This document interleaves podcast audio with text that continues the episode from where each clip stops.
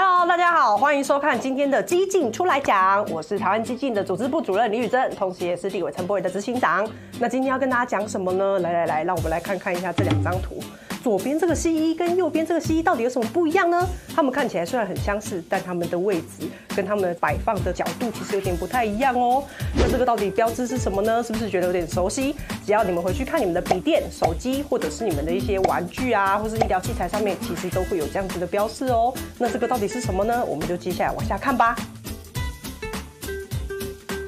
那这个 CE 到底是什么意思呢？它其实就是欧盟合格认证标章的意思。从一九九五年开始呢，你只要在欧洲经济区贩售的商品呢，上面就要有这个 CE 的标示，表示它有符合欧盟的相关的指令，然后也有符合相关产品的评估哦。那我们可以看到，只要在欧盟贩售的话，是要用这样子的标章，叫做 CE。那另外一个标章到底是什么呢？我们可以看到，这个欧盟的标章它是有社交距离的 CE，而这个没有社交距离的 CE，没错，它就是中国山寨强国用来混淆视听的 CE，就连他们办官方的协会也在网站上面直接告诉大家说，哎，这两个其实是不一样的标章哦。啊，但是我们这个 CE 哦，它代表的意思其实是 China Export，就是中国出口，就是为了要进军欧洲市场，特别做出来混淆大家的啦。换言之，这样的假 CE 其实是半官方默许的哦。我们都知道，强国设计抄袭啊，或者是说山寨商标这种事情，CE 不是第一件哦，甚至还出现中国有个城市叫大连，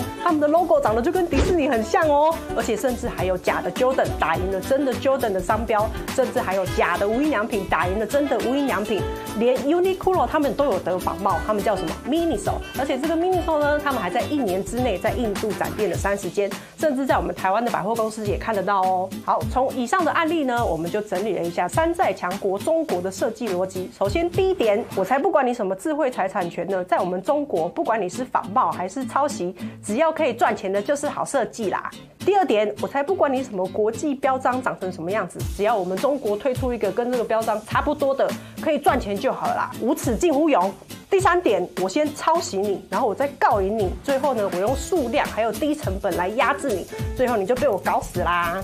而这些设计思维呢，其实都是中国官方默许的哦。像我们可以看到，就算你无印良品要去告，就算你真的 Jordan 要去告，怎么样都是告不赢中国政府的。所以呢，我们可以看到，从商用的 logo，然后一直到欧盟的标章，山寨强国无论如何，他们都可以抄袭，真的是毫无极限可言。对于出身设计的我来说呢，如此不尊重智慧财产权，也没有设计伦理的中国，我真的是没有办法苟同。有一句话是这样说的：你每一次消费都是在为你理想中的世界投票。那如果我们不想要自己的创意被抄袭，我们不想要身边充斥着中国的仿冒品，那从今天开始呢，我们就向中国的产品说不。你希望台湾或是世界长成什么模样，你的选择就决定了这一切。那今天的影片就到这里喽，谢谢大家收看今天的激进出来讲，我是台湾激进组织部主任李宇珍，同时也是立委陈柏惟的执行长。